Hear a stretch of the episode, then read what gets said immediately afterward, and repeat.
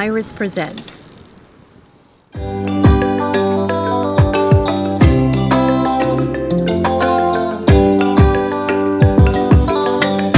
Changer de vie et partir sur un voilier, faire le tour du monde pour découvrir la liberté sur l'océan.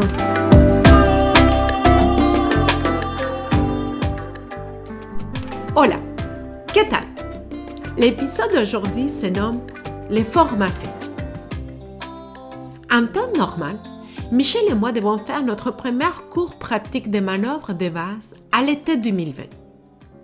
Malheureusement, notre ami la COVID a voulu autrement. Je me rappelle tellement de cet avant-midi. J'ai téléphoné Michel Quentin, la copropriétaire de Formation Nautique Québec, pour lui demander de nous accepter avec Tristan, car nous n'avons plus de place pour le laisser toute la semaine. Difficile décision pour Michel Quentin. Dans son école, ils ne sont jamais reçus un enfant aussi jeune. Est-ce que vous vous rappelez que Tristan y a juste 9 ans? Mais avec les contraires sanitaires, elle comprend très bien la situation et elle est d'accord à nous laisser une chance. Donc, nous allons naviguer durant 4 jours au mois de juin 2020, les trois seuls avec instructeur. Le tout pour notre premier stage élémentaire. Je suis vraiment excitée. Ça commence à prendre forme. J'y croyais innocemment. Premières heures à l'école.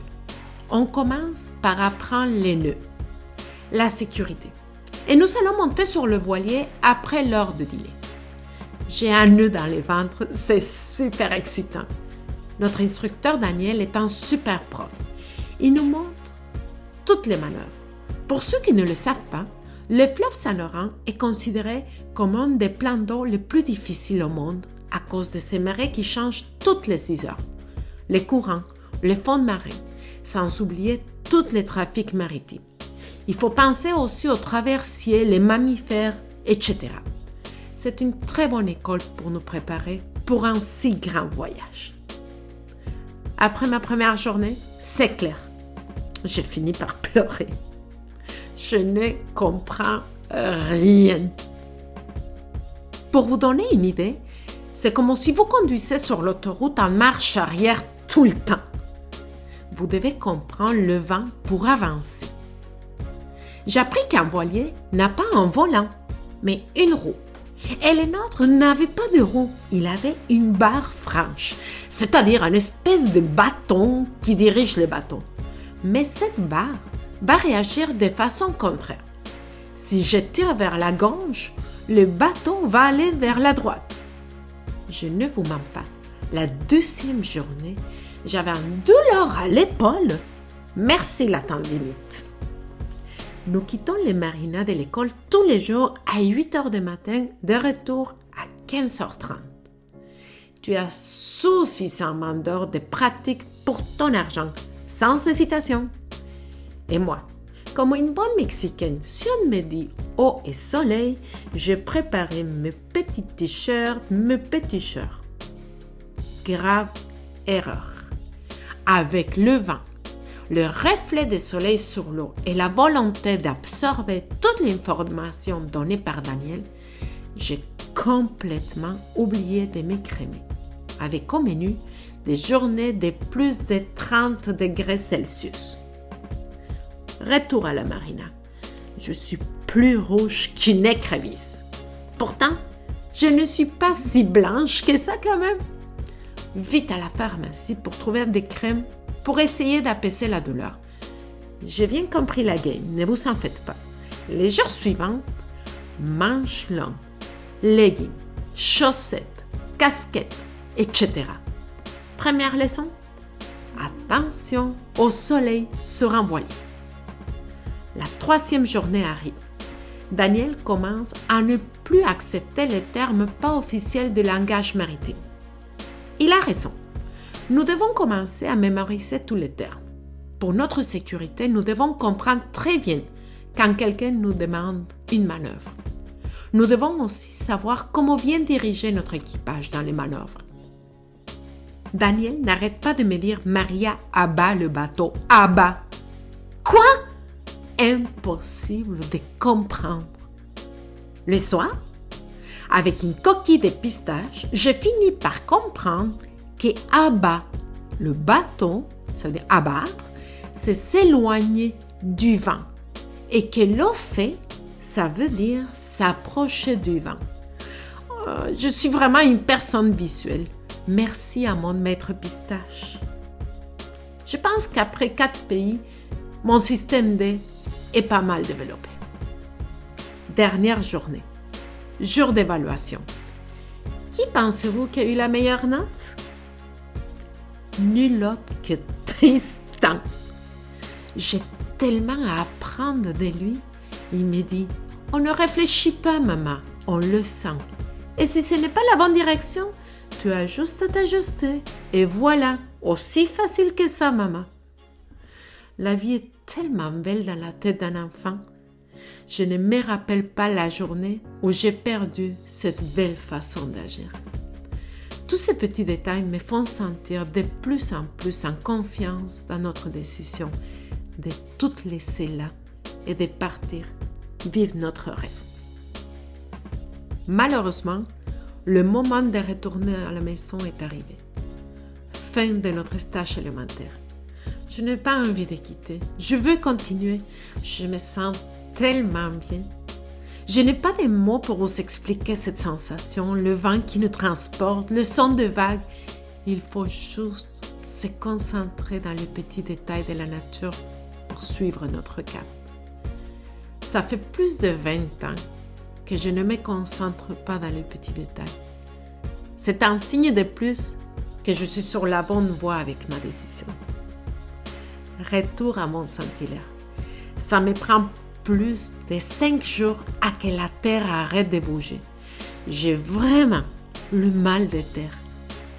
À tel point que je dois même me tenir au mur de la douche ou m'asseoir car je perds très facilement l'équilibre. Est-ce que vous vous rappelez que dans l'épisode 2, je vous avais parlé des milliers de cours à faire? C'est le moment d'attaquer ces cours. Nous sommes déjà en 2021. Une année au complet s'est passée. Le retour de voiliers à l'eau est pour bientôt. Et pour nous, ça signifie passer nos brevets. Le premier brevet est celui-là de chef de bord.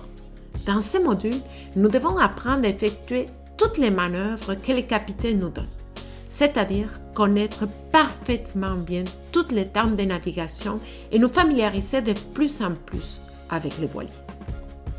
Le deuxième brevet est celui-là des capitaines d'un jour. En réalité, j'ai appris que nous ne serons jamais des capitaines, car nous ne serons jamais payés pour naviguer. Selon la loi maritime, un capitaine est une personne qui est payée pour naviguer en bâtiment maritime. Nous serons toujours des skippers. Avec ce deuxième brevet, nous apprenons à diriger un équipage et à prendre des décisions responsables. Cela nous permet aussi de faire la location d'un voilier, euh, par exemple en Croatie, juste pour une journée. Nous n'avons pas encore le droit de dormir sur le voilier. Et si nous réussissons tous ces brevets, nous allons avoir le droit de nous préparer pour le dernier brevet, que c'est le Bareboat Skipper. Ce brevet est un mélange de tous les cours que nous avons suivis depuis le début. Je ne vous l'avais pas dit, mais tous mes cours et examens, je les ai faits en français. Le Bareboat Skipper est en anglais.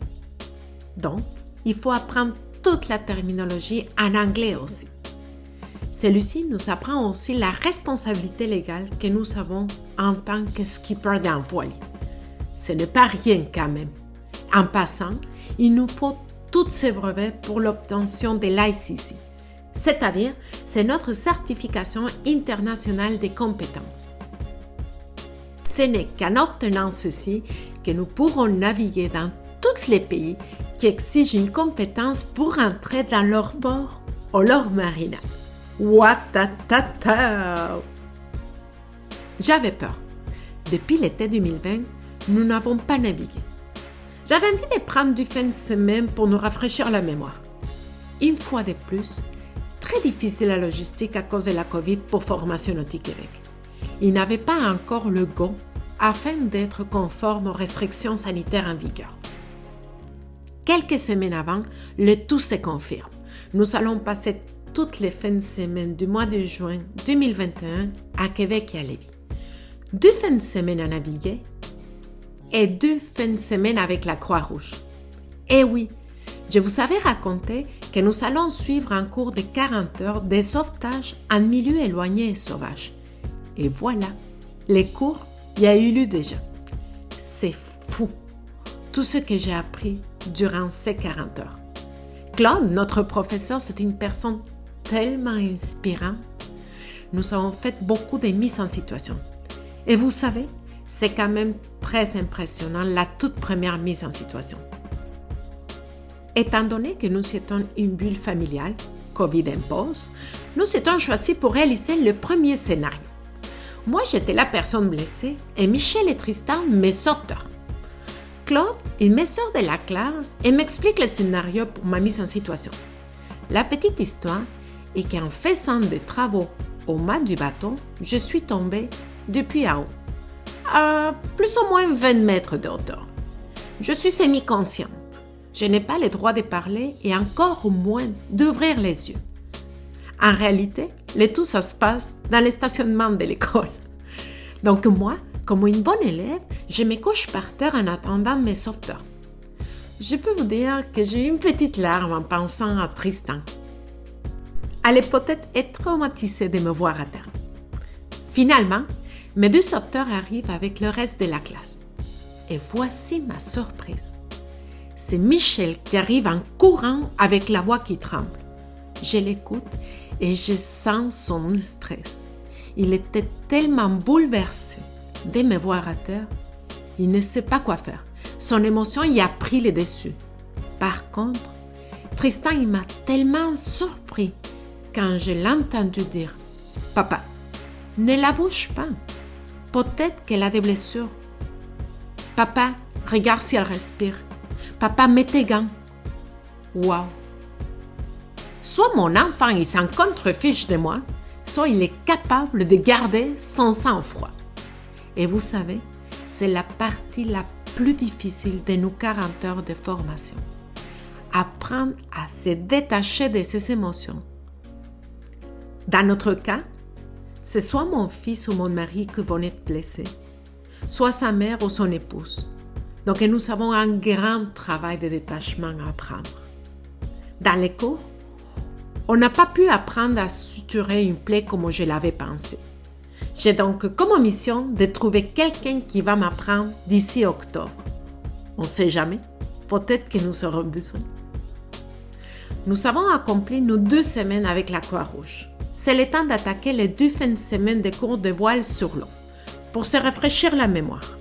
À peine deux jours plus tard, nous commençons notre cours de chef de bord de quatre jours, ultra intensive encore, de 8h à 3h30 les conditions météo assez intenses, avec des rafales de plus de 30 nœuds.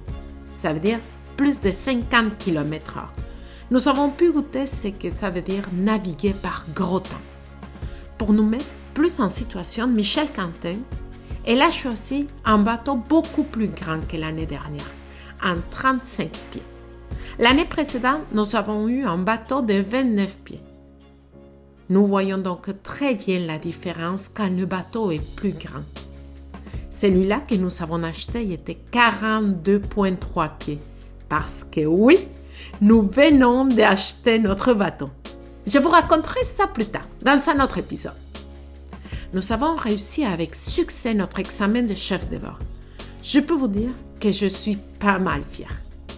Par contre, sont des journées très intenses. C'est incroyable de voir qu'à 19 heures, comme une bonne poule, je suis au lit, brûlée, bien raide. À ce jour, il nous manque notre examen théorique de chef de bord et notre grand défi de brevet Bareboat Skipper. Nous partons donc trois semaines en navigation et j'ai la tête en compote. Je ne sais pas par où commencer pour la préparation il faut prévoir trois semaines de vêtements, de la nourriture de toutes sortes, etc. Comme c'est la première fois que nous partons aussi longtemps, je ne sais pas comment faire ça. En plus, Comme si trois semaines ce n'était pas assez, j'ai demandé à Michel, mon amoureux, de partir moi toute seule une semaine de plus avant son arrivée avec Tristan pour prendre plus confiance en moi. Donc moi, je pars quatre semaines au total. Il faut tout préparer en conséquence. Bravo Maria, tu as réussi. Il faut que je vous le dise. Je suis très fière de moi. J'ai passé à travers la préparation des valises. Michel est venu me laisser à Lévis.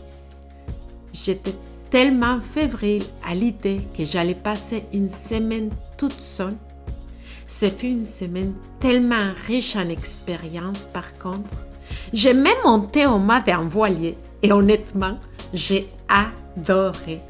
J'ai eu aussi la chance de travailler avec Michel Boivin, les capitaines du bateau que nous allons prendre pour nos trois semaines. J'ai même appris à changer un réservoir d'eau et un chauffe-eau. Oh, que c'était une semaine parfaite. Mais hommes, ils sont arrivés le vendredi 23 juillet 2021 et nous devons partir le dimanche 25. Vite, il faut finaliser les derniers détails avant notre départ. Nous sommes partis de Lévis le dimanche vers 9 h du matin. Je n'ai pas de mots pour expliquer mon excitation.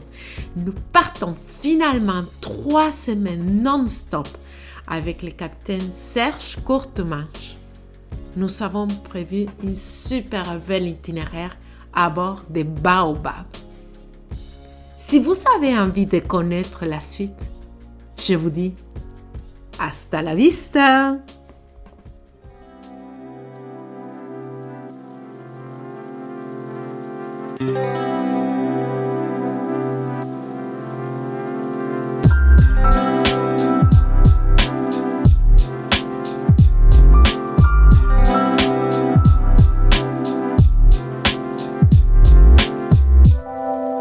De nous suivre toutes les semaines. N'hésitez pas à partager notre podcast. Vous voulez découvrir notre univers en photo? Suivez-nous sur Instagram. Nous sommes ravis de vous lire, vos questions et vos commentaires. En attendant les prochains épisodes, je vous souhaite une belle semaine et à mercredi prochain.